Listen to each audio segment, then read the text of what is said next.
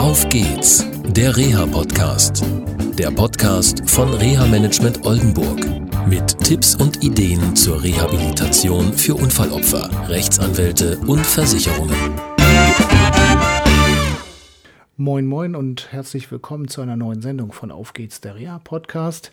Heute bin ich unterwegs und zwar im Südoldenburger Land in Goldenstedt bei Sven Döding. Hallo Sven. Hallo Jörg.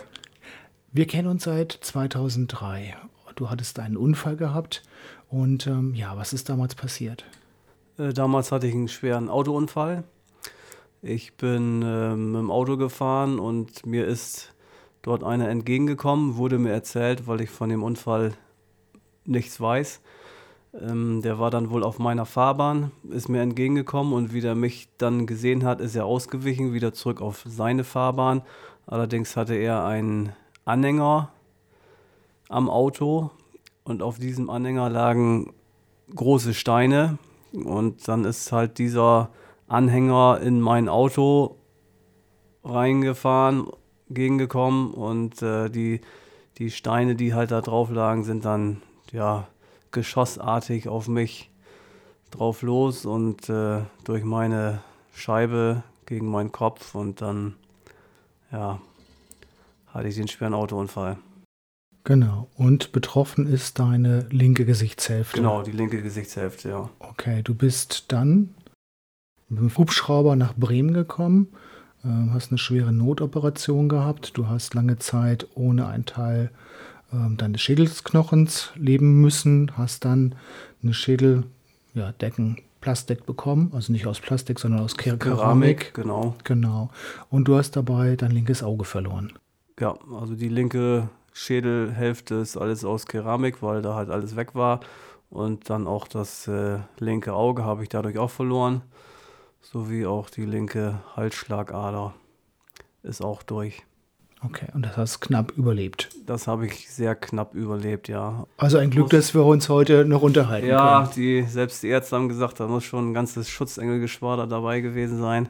Was hast du damals ähm, gemacht? Beruflich oder schulisch? Ich hatte damals gerade die Ausbildung als Vermessungstechniker ähm, ausgeübt. Die hatte ich ähm, zum Zeitpunkt des Unfalls hatte ich gerade ein Jahr geschafft. Also in der Ausbildung? In der Ausbildung als Vermessungstechniker und dann ja hatte ich halt einen schweren Autounfall. Okay.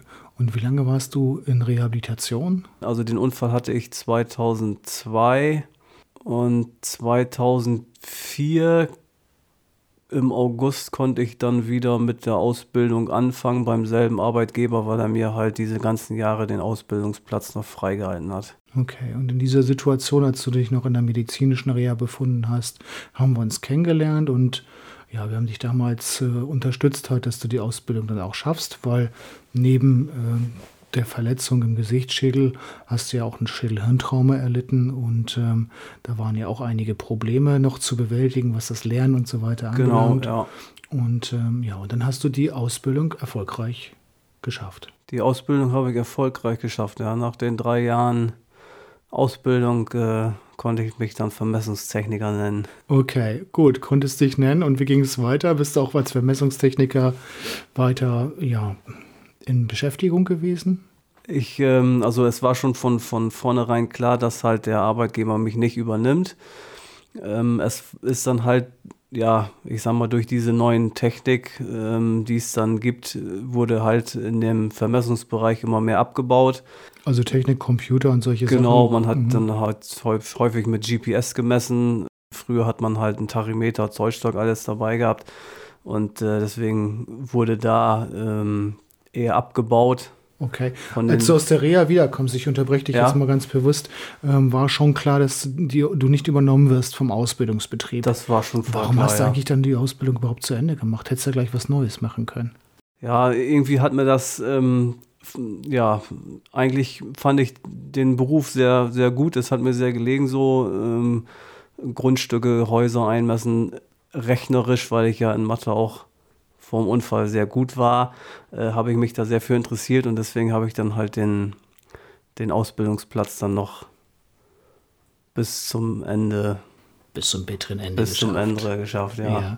Und dann hatten wir gemeinsam mit einem Fachdienst zusammen oder einem Anbieter äh, versucht, dich da auch in dem Ausbildungsberuf einzugliedern. Das hat nicht geklappt. Und dann bist du in den öffentlichen Dienst irgendwann gewechselt. Genau, ich habe mich dann halt als äh, Quereinsteiger dann bei einigen Stellen beworben und ja, da habe ich es dann geschafft, ähm, im öffentlichen Dienst anzukommen. Ja gut, in, in einem Landkreis in Wohnortnähe, um das mal ein bisschen allgemeiner zu fassen. Und ähm, ja, und äh, da warst du erst in so einem Medienzentrum und dann bist du Blitzer geworden. Genau, ein Jahr war ich im Medienzentrum und dann wurde es ja intern ausgeschrieben, dass halt noch ein Blitzer, in Anführungsstrichen ein Messbeamter gesucht wurde. Da habe ich mich intern dann auch beworben und habe dann den Platz dann auch bekommen. Also du hast viele Fahrzeugführer glücklich gemacht mit Post. Genau so sieht's aus. Okay, und du hast mir berichtet, es gab da auch kuriose Geschichten. Müssen wir jetzt gar nicht drauf eingehen, aber das scheint auch ein spannender Beruf zu sein. Auf jeden Fall, da kann man einiges erleben, ja. Okay, bist du so praktisch, ähm, wie war es nochmal, Vollzugsbeamter die Zeit gewesen? Genau, also man sagt ja Blitzer, kennt man ja. Äh, eigentlich ist es Messbeamter und, und komplett ausgesprochen ist man dann Verwalt Verwaltungsvollzugsbeamter. Wow, klasse. Mhm.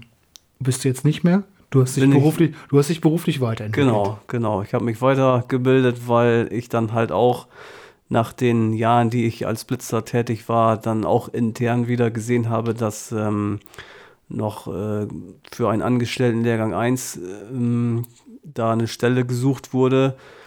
Wir waren dann so ein paar, paar ja, Mitarbeiter vom Landkreis, die sich darauf beworben haben.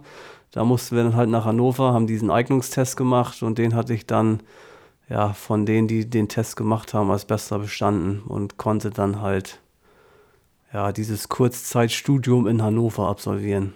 Auch erfolgreich. Auch erfolgreich geschafft, genau nach den ganzen Monaten, die ich dann in Hannover gelebt habe, gelebt und gelernt habe, ähm, kann ich mich jetzt Verwaltungswirt nennen. Super, toll. Ähm, nur die Zeit war ja nicht immer einfach. Es war also nicht nur der Stress mit dem Lernen, was ein Problem nach dem Schädelhirntrauma für dich äh, gewesen ist und auch teilweise noch ist. Äh, du hast, bist auch oft operiert worden, ne? also gerade am Auge auch. Ja, am Auge wurde ich oft operiert, ja. Also ich habe schon sehr viele Krankenhäuser durchlebt. Von, von, ich sag mal, von Hamburg bis nach Trier war ich schon in äh, Querbeet in Deutschland und ähm, ja, die, die letzten Operationen, wo ich war, war äh, viermal in Hamburg und das war halt speziell wegen meinem, wegen meinem Glasauge, was ich da drin hatte. Mhm. Das, es, äh, ja, es war sehr tief äh, durch meinen Unfall und die haben dann halt noch versucht, dass man es dann halt noch ein bisschen ähm, ja, ästhetisch verändern kann und auch ja, gesundheitlich noch ein bisschen verbessern, weil ich immer sehr viel Augensekret kam, äh, halt aus der Augenhöhle raus. Mm, das, das äh, Ober- und Unterlid hat sich ja richtig mit dem, mit dem Glasauge verklebt und das war immer am Bluten. Und deswegen äh, wurde ich dann halt öfters mal nur am Auge operiert, viermal in Hamburg. Okay. Und du hast die Ästhetik angesprochen. Es ist auch immer eine Frage halt äh, der Außenwirkung und auch des Selbstbewusstseins oder nicht Selbstbewusstseins halt, nicht? Ja, Wenn genau. man halt so eine, ähm, sag ich mal, Veränderung da hat. Also, hm, du hast mir da schon ganz krasse Sachen erzählt. Äh, okay.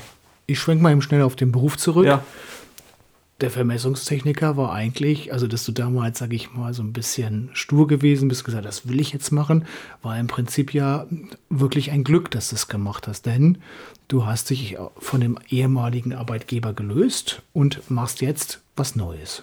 Jetzt mache ich was Neues, ja, da ist es ja eigentlich richtig gut, dass ich die äh, Ausbildung zum Vermessungstechniker noch gemacht habe, weil ich dann halt nach äh, dem Studium in Hannover war ich dann halt noch äh, ja, ein Jahr beim anderen äh, Landkreis beschäftigt und ja, habe mich jetzt aber noch woanders beworben und arbeite jetzt auch noch im öffentlichen Dienst in der Bauverwaltung. Ähm, ja, und da war es halt das Beste, dass ich halt Vermessungstechniker und Verwaltungswirt bin. Ja, das äh, besser geht es eigentlich gar nicht, dass man dann halt in den Beruf kommt, den man sich dann am Ende eigentlich auch gewünscht hat. Und das in sicherer Beschäftigung. Genau. Ja, denn in der freien Wirtschaft, im Bauwesen ist ja nicht immer sicher. Nee, das stimmt. Okay, und da hast jetzt, ja, sag ich mal, das eine, sag ich mal, für dich gut abgehakt, das Berufliche. Aber mit dem Auge, das war echt schwierig für dich, weil sich das überhaupt nicht verändern konnte im Positiven, was das Glasauge anbelangt. Und was hat man dir dann vorgeschlagen? Ja, nach den ganzen Operationen in Hamburg äh, war es halt immer noch nicht perfekt mit meinem Auge. Und deswegen habe ich mir dann so mal gedacht, dass man vielleicht noch mal woanders äh, sich umhören kann. Und ich bin damals ähm, nach meinem Unfall mit dem äh, Hubschrauber nach Bremen ins Krankenhaus gekommen. Deswegen bin ich dann da noch mal hingefahren, äh, um zu sehen, was äh, die da noch machen können. Und ähm, da haben die mir dann halt zu einer Augenepithese geraten. Eine Augenepithese habe ich auch zum ersten Mal gehört. Glasauge kennt man, aber Augenepithese war halt auch neu für mich. Und ähm, ja, so eine Augenepithese, haben sie mir erklärt, wird aus Silikon hergestellt. In diesem Silikon ist dann so ein Kunststoffauge drin. Und es wird alles nachgemacht. Das Oberlid, das Unterlid, die Hautpartie wird alles, ja, eigentlich richtig künstlerisch hergestellt. Da muss man schon künstlerisch begabt sein, um das dann anzufertigen. Und ähm, ja, diese Augenepithese wird dann halt auf dieser Augenhöhle mit zwei Magneten gehalten. Okay, das, was du jetzt so kurz beschreibst, sehr technisch. Allerdings, es war eine schwere, neunstündige es, Operation. Es war eine sehr, ja, sehr schwere OP, die neun Stunden gedauert hat. Ähm, danach war ich dann halt noch fünf Tage im künstlichen Koma, ähm, weil die mir, die haben mir halt ähm, bei meinem, äh, bei meiner Augenhöhle, die haben das Oberlid, das Unterlid wurde alles komplett entfernt, damit man halt, ja, ich sag mal, nur, nur ein Loch da hat. Und auf diesem Loch wurde dann ein Stück Haut von meinem Unterarm eingesetzt. Der wurde da entfernt, dieses Stück Haut, dann auf dieser Augenhöhle, ja, festgenäht, festgetackert. Ähm, und um diese ja, diese Haut mit, mit Blut zu versorgen, wurde dementsprechend noch aus meinem Unterarm ja, ein Stück Ader rausgenommen. Die wurde dann an meiner Halsschlagader angesetzt, dann ja durch meine Wange durchgeschoben, an diese Haut oben befestigt, damit halt da Blut dran kommt. Und ähm, ja, wie das dann verheilt war, wurde dann halt danach noch zwei Magnete in den Knochen bei dieser Haut im Gesicht angesetzt. Und mit diesen Magneten wird dann diese Augenepithese gehalten. Okay, nur zwei Magneten, normalerweise sind es mehr? Normalerweise sind es mehr, ja, aber weil ich halt alles Keramik oben habe, können die nur zwei Magnete bei mir einsetzen, was jetzt auch nicht ganz so häufig vorkommt. Okay. Und die Versorgung ist noch nicht so ganz abgeschlossen. Die Produktion dieser Augenepithese, wie ist das gemacht worden? Du hast gesagt mit Silikon und ähm, hat man aber ein Foto gemacht und äh, irgendwo hingeschickt und du hast dieses Produkt wiederbekommen. Äh, wie, wie dürfen sich das die Hörerinnen und Hörer vorstellen? Wie wird so eine Epithese hergestellt? Also eine Augenepithese wird ja, wie vorhin gesagt, aus Silikon hergestellt. Da gibt es dann extra so ein Institut. Ich bin in Gentin, das ist äh, Nähe Magdeburg. Ähm, das kommt immer drauf an. Ich war vier Tage da für diese Augenepithese. Da, ähm, ja, man wohnt dann halt normal im Hotel und man wird dann morgens abgeholt, ist dann für ein, zwei Stunden da. Da wird dann halt erstmal ein Abdruck genommen, um dann halt die Form dieser Augenepithese herzustellen, um zu wissen, wie es aussieht. Ähm, ja, und dann wird es halt am Ende dann ja aus Silikon hergestellt um dann genau zu sehen, wie es passt. Die, das Auge wird malerisch genau so hergestellt, wie das andere Auge auch ist. Ähm, das Oberlid, das Unterlid, die Wimpern, es wird alles ja, handwerklich, sage ich mal, richtig so geformt, dass es wirklich, wirklich so aussieht wie auf der anderen Seite auch. Okay, ich, dur ich durfte die Epithese schon mal fotografieren, auch wenn sie noch nicht abschließend angepasst ist wegen den Magneten. Und ähm, ja, ich denke, wir werden das auch mal auf unserer Homepage mal einstellen, damit sich die Hörerinnen und Hörer da mal einfach mal einen Eindruck von machen können, wie sowas aussieht. Okay. Äh, insgesamt, du hast von vier Tagen gesprochen. Müsstet ihr öfters noch mal hinfahren? Waren es nur diese vier Tage oder ist das ein längerer Prozess dann noch? Es, sind, es waren jetzt, ich war einmal da, ähm, insgesamt vier Tage hat das äh, gedauert, weil es doch halt sehr also häufig, ich musste da morgens, mittags, abends hin, ähm, ja, weil das ein sehr langwieriger Prozess ist, bis dann diese Augenepithese ähm, fertiggestellt wurde. Allerdings hat es nicht ganz gepasst bei mir, weil die Magneten nicht, äh, ja, die waren etwas zu groß und äh, ja, es sah so aus, als wenn man, ja, gerade beim Boxen war und so eine kleine Beule da hatte. Das wurde dann halt dadurch gelöst, dass ich nochmal im Krankenhaus war und das ist auch wieder, ich habe es mir auch etwas schlimmer vorgestellt. Äh, die Magnete, die konnte der, der Arzt dann raus, ja, rausschrauben, sag ich mal, um dann halt etwas kleinere einzudrehen. Und ähm, mit diesen Magneten muss ich dann halt nochmal nach Gentin fahren, wo diese Augenepithese hergestellt wird. Das wird dann wieder drei bis vier Tage dauern. Und ähm, ja, allgemein heißt es so, dass man alle ein, zwei Jahre eine neue Augenepithese noch braucht, weil man wird ja älter, man wird vielleicht ein bisschen brauner.